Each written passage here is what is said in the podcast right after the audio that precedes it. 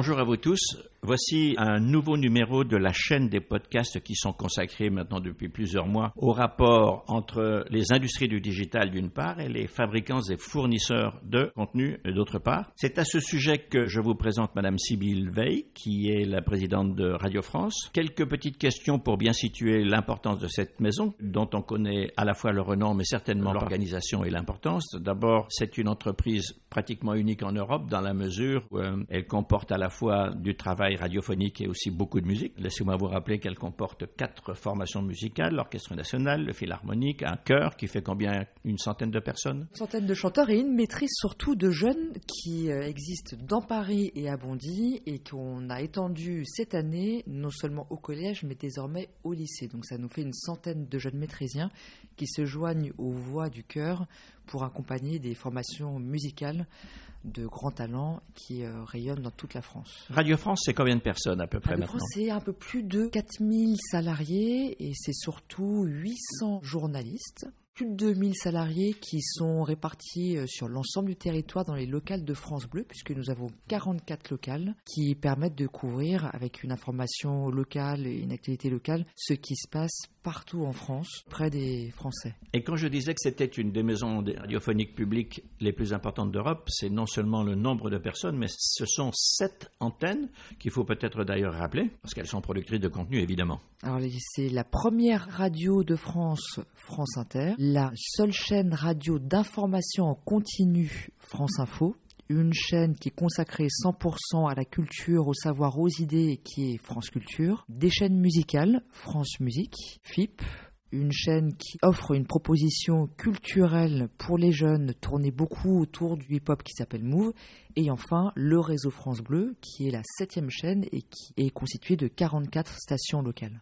Alors la question euh, tournait autour euh, des contenus en réalité, et c'est la raison pour laquelle j'ai vraiment plaisir à vous recevoir, parce que les contenus, on parle beaucoup de ceux qui viennent de la presse, le, print, la presse écrite, et qui maintenant s'oriente de plus en plus vers le digital, puisque c'est comme ça que se consomment les informations, qui viennent de la télévision, des images, qui viennent des agences de presse, les photos, les textes, mais les contenus radiophoniques sont extrêmement importants, extrêmement abondants, et je voudrais donc savoir quel est le rapport que vous, le chef d'entreprise, vous entendez entretenir avec ceux qui reprennent vos contenus et qu'est-ce que vous attendez d'eux? Alors, pour moi, la priorité, c'est de faire reconnaître la valeur qu'ont ces contenus audio, euh, notamment les podcasts, dans la mesure où, euh, quand j'ai pris mes fonctions en 2018, j'ai constaté que ce qui n'existait plus dans d'autres secteurs, à savoir le piratage qui avait été recherché dans la musique, dans la vidéo, continuait d'exister dans le secteur de la radio et de l'audio, puisque nos contenus étaient repris sans notre accord par tout un ensemble de plateformes.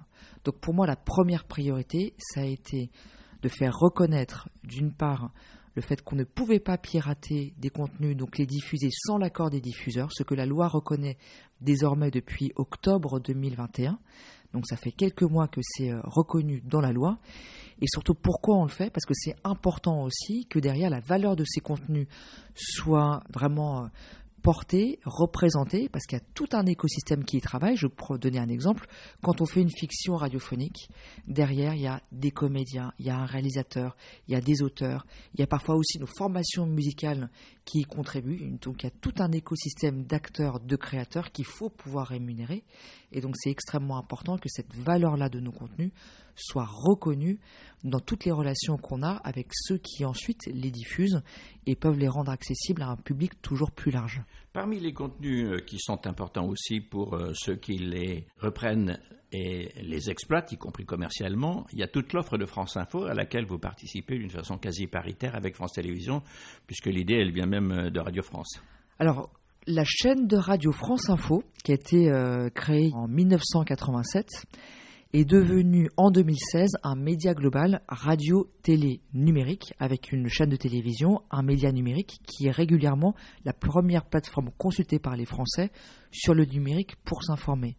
Donc c'est euh, un enjeu aujourd'hui qui est extrêmement important et je pense que la période qu'on traverse en ce moment, on voit à quel point l'information peut être vitale. On l'a vu ces dernières années avec euh, tous les débats qu'il y a eu au moment de la crise du Covid sur des questions sanitaires et des choix à faire pour sa santé. On le voit aujourd'hui avec la guerre en Ukraine.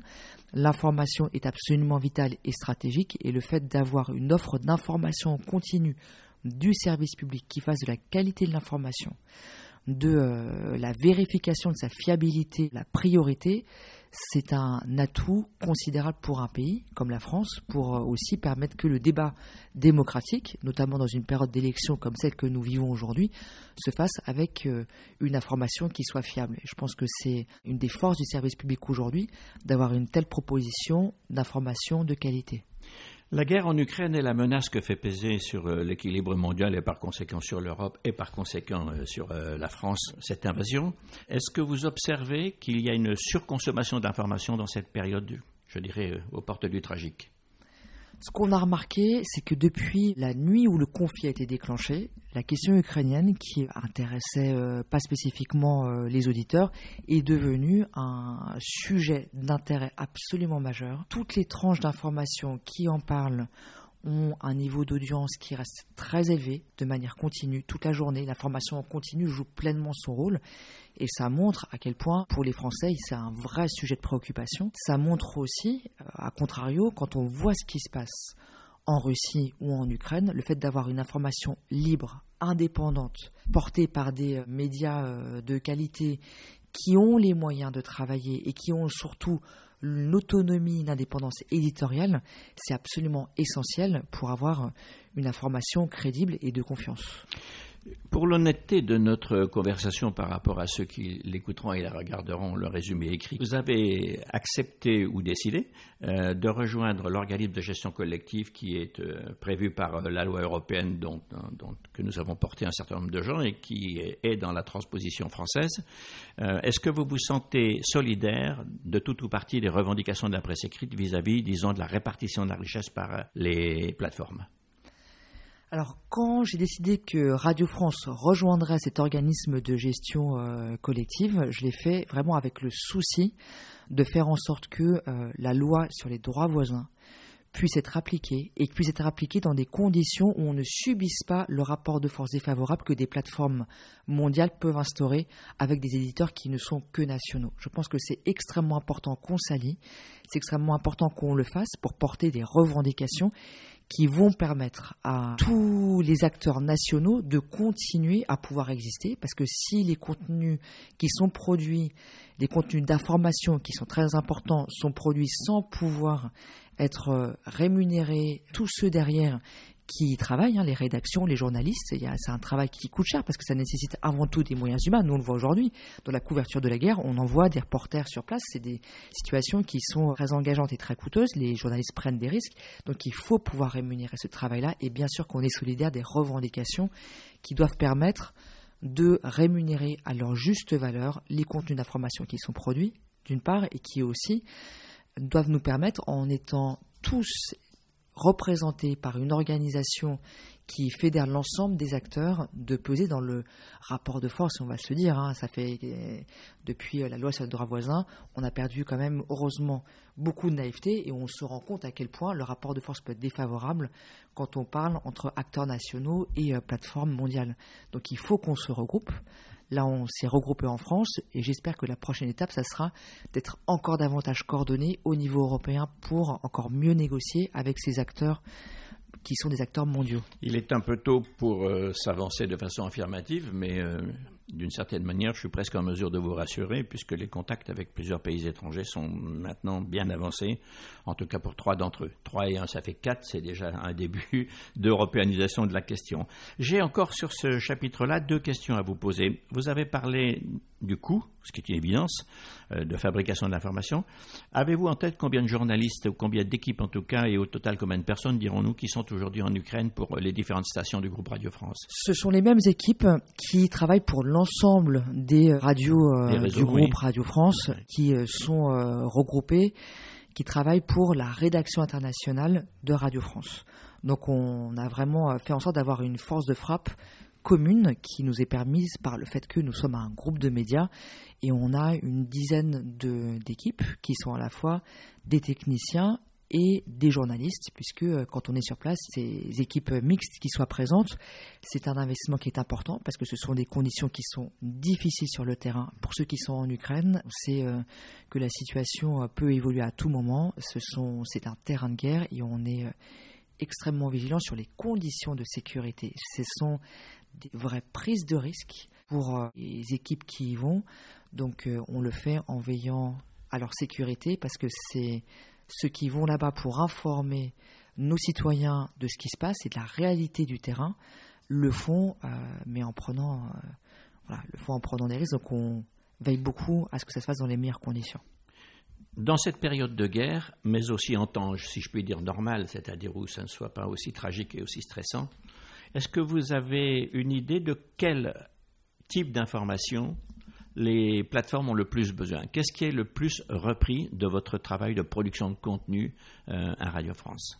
Toute la difficulté, c'est que euh, aujourd'hui, on a très peu de données des plateformes sur la manière dont nos contenus sont écoutés ou euh, nos contenus d'ailleurs, parce qu'il y a de plus en plus d'articles et de productions de vidéos, sont lus ou sont vus. Et c'est d'ailleurs l'une des principales difficultés qu'on a dans nos relations avec les plateformes aujourd'hui au-delà de la question de rémunération des droits, il y a toute une question aussi qui m'apparaît également prioritaire et stratégique pour nous, c'est d'avoir accès euh, aux données d'usage. Et c'est, euh, on parle beaucoup du nouvel or noir du 21e siècle. En tout cas, c'est un élément vraiment stratégique parce qu'il faut qu'on sache, d'une part, quels sont les succès de nos offres, dont les plateformes tirent des recettes, mmh. des recettes euh, commerciales qui nourrissent leurs profits et donc leur croissance. Et nous, il faut qu'on puisse aussi comprendre comment nos contenus sont écoutés, parce que c'est ça qui va nous permettre de répondre à l'évolution des usages, comprendre si un podcast euh, est écouté euh, d'un seul tenant en plusieurs épisodes, quelle est la narration qui correspond aux attentes des plus jeunes générations. Donc on est extrêmement soucieux d'avoir un partage de plus en plus important de ces données-là. Ça, c'est un élément de rééquilibrage en nos relations avec les plateformes qui m'apparaît fondamental. Ce que vous dites est d'autant plus fondé et d'autant plus réel que dans son dernier arrêt, l'autorité de la concurrence, le lundi 12 euh, juillet 2021, dans les trois sanctions qu'elle avait prises contre Google, avait dit premièrement une amende, 500 millions, deuxièmement une pénalité de 300 000 euros par jour par jour de retard non négocié, c'est-à-dire refus de négociation. Mais elle avait dit une chose très intéressante, surtout qui n'est jamais relevée d'ailleurs publiquement, c'est qu'elle exigeait que des pièces permettant d'avoir une lecture de l'utilisation des contenus par les plateformes soient sur la table et qu'elles soient d'ailleurs elles-mêmes, euh, ces pièces, communiquer à l'autorité de la concurrence qui elle-même voulait se faire une certaine idée. Donc on en est encore loin, mais en effet, ce que vous touchez là est une réalité qu'il faudra essayer d'obtenir réellement. Il y a un dernier élément qui m'apparaît majeur, c'est aussi la compréhension des effets des algorithmes de ces plateformes-là. Mmh. Parce que ce qu'on voit, c'est qu'on est passé d'un monde où il y avait des médias traditionnels extrêmement régulés, avec des règles sur le pluralisme, sur la vérification de l'information, des règles de déontologie, à un univers où c'est le jeu des algorithmes qui conduit à pousser les contenus auprès du public. Or, on voit que le jeu des algorithmes conduit à pousser les contenus qui sont souvent les plus violents, les contenus qui vont au clash, les contenus euh, qui hystérisent les débats. Donc il y a une prime, je dirais même. C'est euh, un des éléments commerciaux carrément des plateformes. C'est un des éléments commerciaux. Plus c'est hystérisant, plus il y a d'appels, plus il y a de clics, plus il y a de, de, volume d'intervention. Et il donne un mégaphone aux contenus qui sont les plus extrémistes. Et ça a forcément des impacts aussi sur la qualité du débat démocratique. Et donc ça, c'est un enjeu de transparence qui m'apparaît aussi absolument fondamental dans la période que l'on vit. Vous avez fait une allusion rapide tout à l'heure au podcast. Vous êtes devenu un producteur de podcasts relativement euh, conséquent maintenant, puisque euh, régulièrement l'offre tous les jours elle, est renouvelée à des heures précises, etc. Est-ce que ces podcasts sont repris également, tout ou partie, par des plateformes? Est-ce qu'ils intéressent les plateformes? Alors, nos podcasts intéressent les plateformes à tel point que, euh, en 2018, 85% de l'écoute de nos podcasts se faisait sur des plateformes tierces, donc que ce soit Apple Podcasts ou que ce soit d'autres plateformes. Donc la priorité que moi j'ai fixée à ce moment-là, ça a été un rééquilibrage de la diffusion de nos podcasts et surtout sortir d'une dépendance à l'égard des plateformes dans l'écoute de nos podcasts. Donc on a développé depuis notre propre plateforme, la plateforme Radio France, sur laquelle tous les contenus que nous produisons peuvent être écoutés et on peut y découvrir toute la profondeur du catalogue d'émissions qui sont faites par Radio France, puisque vous pouvez y retrouver des émissions des dix dernières années.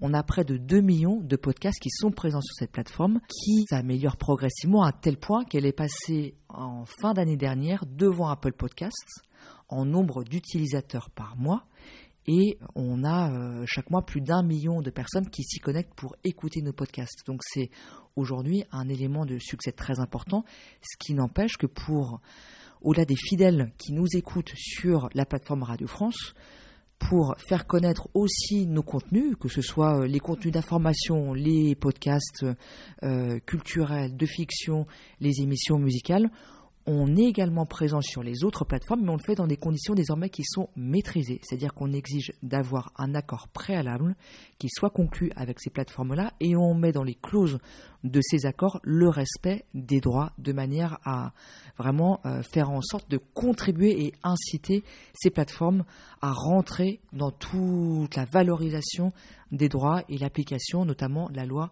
sur le droit voisin. Si vous tombez sur la lecture de ce podcast en cours de route, euh, je voudrais vous rappeler que vous entendez Madame Sybille Veil, la présidente de Radio France, et que ce podcast est un nouveau numéro de la série qui dure maintenant depuis près de quatre mois et qui est fait en commun par euh, l'Institut des droits fondamentaux numériques, IDF Rights, et le Nouvel Économiste.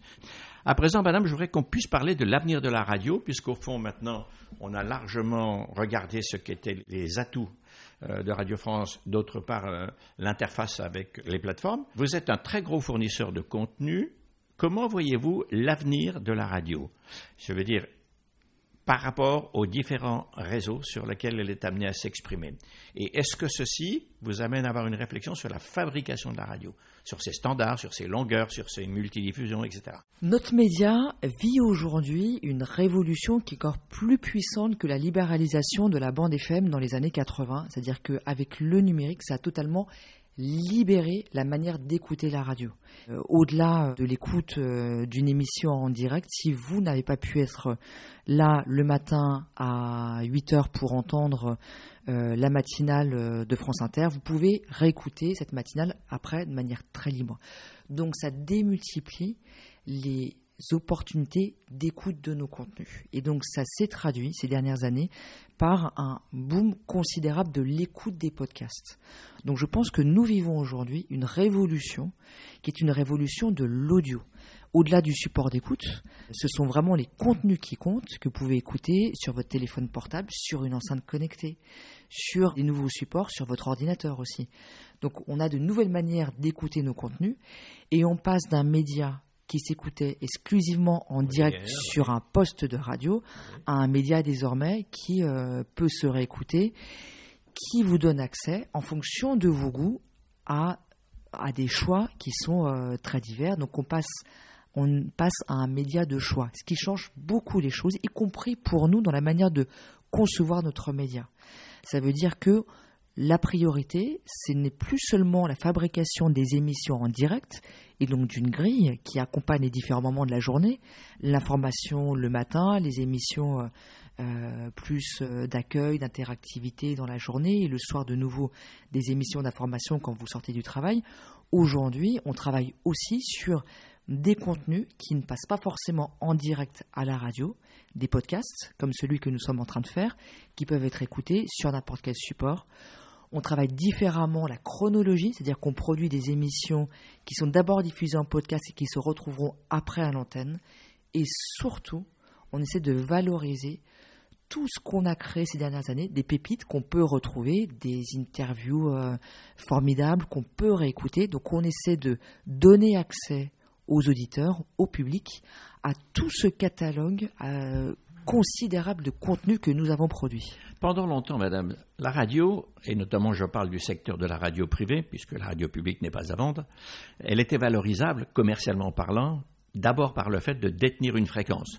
Puis il y avait ensuite son public potentiel, et à partir de là, on faisait un chiffre d'affaires, une valorisation, euh, et, et, on avait une vraie valeur. Est-ce que ce que vous venez de décrire et qui semble être l'avenir de la radio n'est pas en train de faire basculer la vraie valeur, et je dirais presque commerciale, même si la radio publique n'a pas besoin de, se mettre en bourse, de chercher une valeur, euh, une valeur pour savoir combien elle vaut, est-ce que votre métier n'est pas en train de passer, en termes de valeur, d'une fréquence à la, je dirais, à un marché de contenu, c'est-à-dire est-ce que vous n'êtes pas en train de devenir en réalité d'abord des gens de conception de contenu qui, par ailleurs, ont en effet des supports de distribution? C'est une excellente question. Effectivement, ce n'est plus la détention de fréquences qui aujourd'hui donne euh, la force aux médias. Donc euh, aujourd'hui, c'est plus la diffusion sous ces différentes formes. Mais là, je pense que la diffusion reste stratégique. C'est qu'il faut continuer à pouvoir toucher le public. Et moi, un des enjeux sur lesquels euh, je fais beaucoup travailler mes équipes parce que je pense que c'est vital pour l'avenir, c'est qu'on s'assure qu'on pourra toujours être disponible dans les lieux d'écoute privilégiés que sont par exemple les voitures. Mhm. Comment faire en sorte que sur le tableau de bord des voitures demain, on soit toujours présent? Donc on voit que la diffusion reste stratégique pour nous. Et on s'est allié, on s'est allié par exemple à Radio France avec les autres acteurs de la radio dans une interface qui s'appelle Radio Player qui doit permettre dans ces univers-là qui euh, sont de plus en plus contrôlés par des plateformes, que ce soit par euh, Google, par Amazon, par Apple permettent qu'on soit présent et qu'on ait encore euh, une place de choix sur les tableaux de bord des voitures. C'est pareil dans les enceintes connectées. Comment faire en sorte que ce soit nos contenus qui soient proposés par l'enceinte connectée en réponse à la question euh, du public. J'en étais pas à penser qu'une antenne euh, allait devenir le marketing d'un produit qu'on va pouvoir consommer en podcast ou ailleurs, mais quand même, euh, je, suis, je suis très intéressé par ce que vous décrivez sur la fabrication des contenus. Et je me dis que vous avez à la fois une mine d'or parce que les archives sont à vous, enfin d'une manière ou d'une autre, et deuxièmement parce qu'il y a plein de thèmes à développer en termes de production de contenu. Il y a plein de choses, au fond, à mettre sur le marché. Est-ce que ça veut dire que vous limitez le développement des contenus à ce que vous pouvez diffuser, que vous n'allez pas au-delà, que vous ne fabriquez pas des contenus que vous ne pourriez pas diffuser, par exemple la vraie valeur de ce qu'on fait, les succès d'audience que l'on a, sont liés au contenu qu'on produit. Et ça, euh, à la qualité des contenus euh, qu'on offre, à la qualité de l'information, euh, au du divertissement, de la culture, d'accompagnement, bien sûr. À des fictions qui, qui existent très peu ailleurs, donc au caractère innovant aussi de nos propositions éditoriales. Mais tout l'enjeu, même si nous sommes un média de service public, jugé avant tout sur la qualité de nos contenus, on ne peut pas se désintéresser de l'audience. Et évidemment que euh, on est très soucieux de produire des contenus qui vont répondre à des missions d'intérêt général et donc répondre à une utilité pour les citoyens. Donc euh, cette utilité-là, elle se retrouve dans deux aspects. D'une part des contenus qui sont intéressants et d'autre part des contenus qui peuvent être écoutés. Euh, c'est la raison pour laquelle je vous disais, la force de ce qu'on fait, ce sont les contenus. Et sans doute que notre vraie différence aujourd'hui, c'est notre capacité à créer des contenus de qualité. Et c'est une qualité non seulement sur le fond, mais c'est aussi la qualité sonore. C'est-à-dire qu'il y a une vraie couleur d'antenne, il y a une vraie créativité euh, sonore dans nos contenus. On fait de plus en plus de contenus en son 3D, par exemple mais c'est aussi la capacité à les rendre accessibles partout. Je reviens à la charge, par exemple. Dans le domaine historique, on pourrait très bien imaginer qu'il y a une ligne de production de contenu historique très riche, très importante, euh, dont une partie seulement serait sous forme d'appel diffusé sur une antenne, mais qui serait accessible euh, sur d'autres médias que, les antennes. Euh, je pourrais dire la même chose pour les affaires scientifiques, je pourrais dire la même chose, thématiquement parlant, sur la santé, etc. Est-ce que ce ne sont pas des lignes de production qui sont à votre disposition, au fond, pour amplifier votre, je dirais, votre, votre empreinte de qualité de service public sur ces différents thèmes, quels que soient les supports sur lesquels vous diffuseriez? Est-ce qu'il n'y a pas la démarche de progression? Aujourd'hui, on essaie de faire en sorte que nos auditeurs soient guidés dans la manière de découvrir nos contenus. Donc sur l'exemple que vous preniez, on offre, euh, par exemple c'est euh, sur l'application Radio France et le site Radio France, on le fait, on essaie d'offrir sur un thème particulier, sur une discipline particulière, tous les contenus qui sont produits et proposés par nos différentes antennes. Donc de plus en plus, le numérique nous permet d'avoir des approches non plus par marque, mais aussi par thème. Par exemple, on a développé toute une série de contenus qui sont destinés aux enfants avec euh, à la fois des podcasts, des émissions d'antenne, ce qui n'existait pas. Donc le numérique nous permet d'utiliser la force de production des différentes antennes pour créer des collections de contenus qui s'adressent soit à un public spécifique, comme les enfants, soit à des amateurs, par exemple des amateurs d'histoire, des amateurs de fiction, euh, des amateurs de sciences, de musique. Nous créons de plus en plus de liens entre ces différents contenus, ces différentes émissions, et ça, vraiment, la constitution d'une plateforme, Radio France, nous permet de faire ce type de proposition éditoriale. Je pense que quand nos contenus sont écoutés sur d'autres plateformes, ce qu'on constate, c'est qu'ils sont dilués dans un ensemble d'autres contenus qui n'ont pas forcément les mêmes valeurs éditoriales, mmh. ils peuvent les affadir. Et pour nous, s'il y a vraiment une priorité, c'est qu'on continue à voir la source, donc euh, marque de certification de qualité qui sont celles de nos chaînes. Quand vous avez une information qui est une information France Info, vous pouvez être certain qu'il y a eu derrière tout un travail de vérification de l'information et elle ne sera jamais au conditionnel. Mmh quand vous avez euh, un contenu euh, de France Inter, vous savez que le livre qui vous est proposé euh, de lire ou la musique qui vous est proposée d'écouter répond à une sélection de qualité. Il y a une sélection humaine derrière qui est très forte et qui est très différente de ce que peut faire un algorithme. Alors, Madame Veil, pour terminer notre entretien, vous êtes un chef d'entreprise, une chef d'entreprise, et un chef d'entreprise, a besoin d'avoir de la visibilité financière. Je suppose que vous me voyez venir. Il est question dans cette campagne électorale par différents partis ou différents candidats de modifier la ressource dont le service public euh, bénéficie. Et pour ce qui concerne les 16 ou 17% de redevances qui caractérisent le financement de Radio France, par exemple, est-ce que vous avez un commentaire à faire sur ce débat euh, qui va s'ouvrir immanquablement sur euh, la redevance? Est-ce que c'est un tabou intouchable, d'une part?